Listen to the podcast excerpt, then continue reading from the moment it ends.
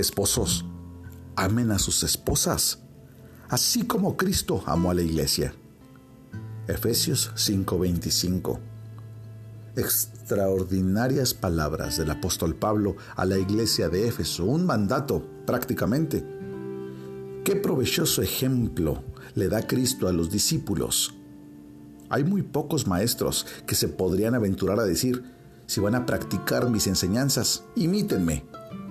Pero como la vida de Jesús era la exacta reproducción de la virtud perfecta, entonces Él es el único con autoridad para señalarse a sí mismo como el modelo de santidad, así como el maestro de ella. El cristiano no debe tomar nada inferior a Cristo como su modelo. Bajo ninguna circunstancia debemos estar satisfechos a menos que reflejemos la gracia que estaba en Él. Como esposo, el cristiano debe considerar el retrato de Cristo Jesús y debe pintar de acuerdo con ese modelo. El verdadero cristiano debe ser un esposo semejante al que Cristo fue para su iglesia. El amor de un esposo es especial. El Señor Jesús alberga por su iglesia un afecto particular que está sobre ella, por encima del resto de la humanidad. Ese amor no es para todos, ese amor, la Biblia nos habla con claridad, es solamente para los suyos. En Juan capítulo 17 dice, Señor, yo te ruego por ellos. No ruego por el mundo, está haciendo una oración exclusiva por su novia, por su amada, por los que conforman la iglesia. La iglesia escogida es la favorita del cielo, el tesoro de Cristo, la corona de su cabeza, el brazalete de su brazo, la coraza de su corazón. Es el centro mismo, el meollo de su amor. Un esposo debe amar a su esposa con un amor constante, pues así ama Jesús a su iglesia. Su amor no ha decaído, su amor no cambia. Puede ser que cambie la manifestación de su amor, pero el afecto aún es el mismo. Un esposo debe amar a su esposa con un amor duradero, pues nada podrá apartarnos del amor que Dios nos ha manifestado en Cristo Jesús, Señor nuestro. Eso dice el apóstol Pablo en la carta a los Romanos capítulo 8. Él está diciendo, nada nos puede apartar porque Dios nos ama de una forma constante y perfecta que nos liga a su corazón y nada nos puede separar de él. Un verdadero esposo ama a su esposa con un amor efusivo, con un amor ferviente e intenso. No es solo un producto de los labios, ¿Qué más podría haber hecho Cristo en prueba de su amor que lo que ha hecho? Dado su vida por su iglesia, por su amada, derramar su sangre.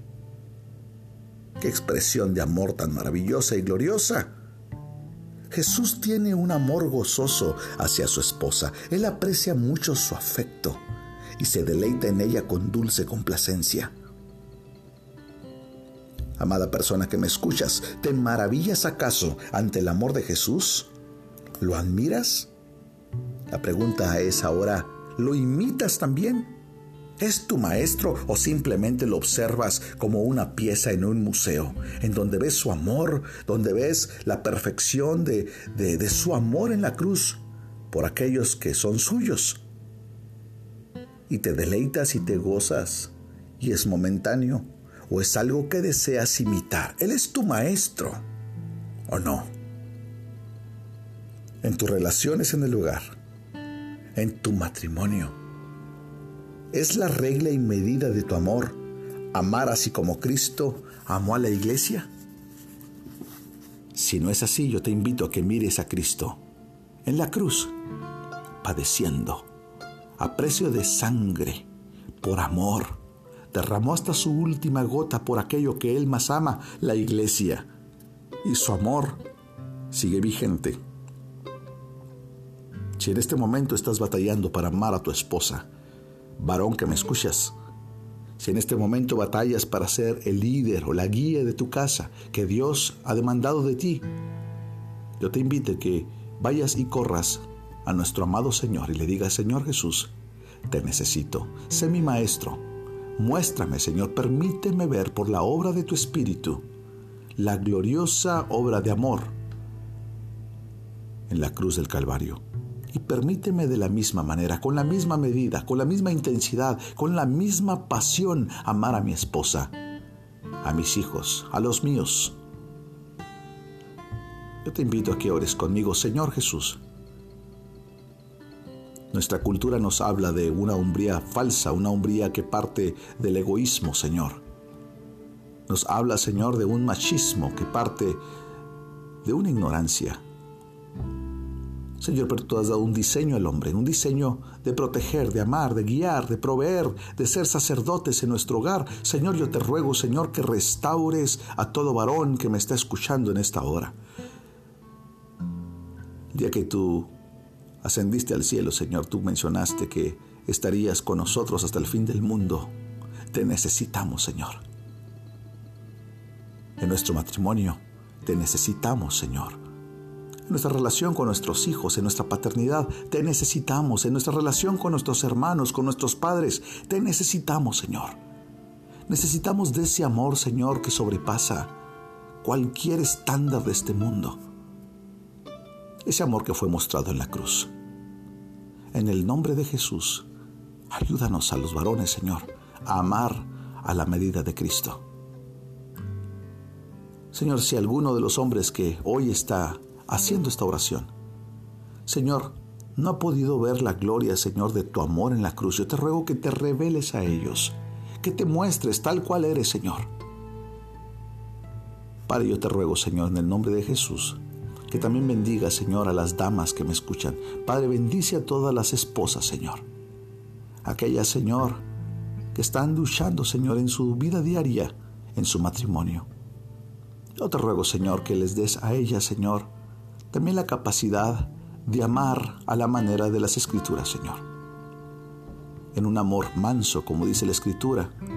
El apóstol Pedro lo, menciona, Señor, yo te ruego, Dios, que pongas un espíritu apacible en las mujeres y en los hombres, Señor, un corazón amoroso para ellas. Ayúdanos a tratarlas como a vaso más frágil, a cuidarlas, protegerlas, bendecirlas en todo momento. Padre, en el nombre de Jesús. Yo te ruego, Señor, que sobre todas las cosas, en las dinámicas de nuestros matrimonios, permítenos ver la gloria de tu obra, de tu sacrificio en la cruz. Permítenos vivir bajo el asombro, Señor, del Evangelio en la dinámica de nuestro matrimonio. Señor, yo te ruego, Señor, por las mujeres que están solas, Señor, las divorciadas, las viudas, Señor, las, las solteras, Padre, yo te ruego, Señor, que tú, oh Padre Celestial, muestres tu amor, Señor. Y desde el cielo, Señor, tú proveas para ellas una satisfacción gloriosa, Señor, en la cruz. Y que ellas puedan ver un estándar de amor, Dios. Y no puedan desear menos.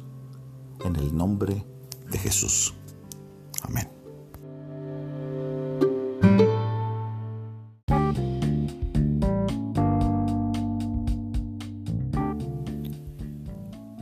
Esta es una obra clásica devocional de inspiración diaria por Charles Spurgeon, en la voz del pastor Esteban Reyes, desde Ciudad Juárez, Chihuahua, México.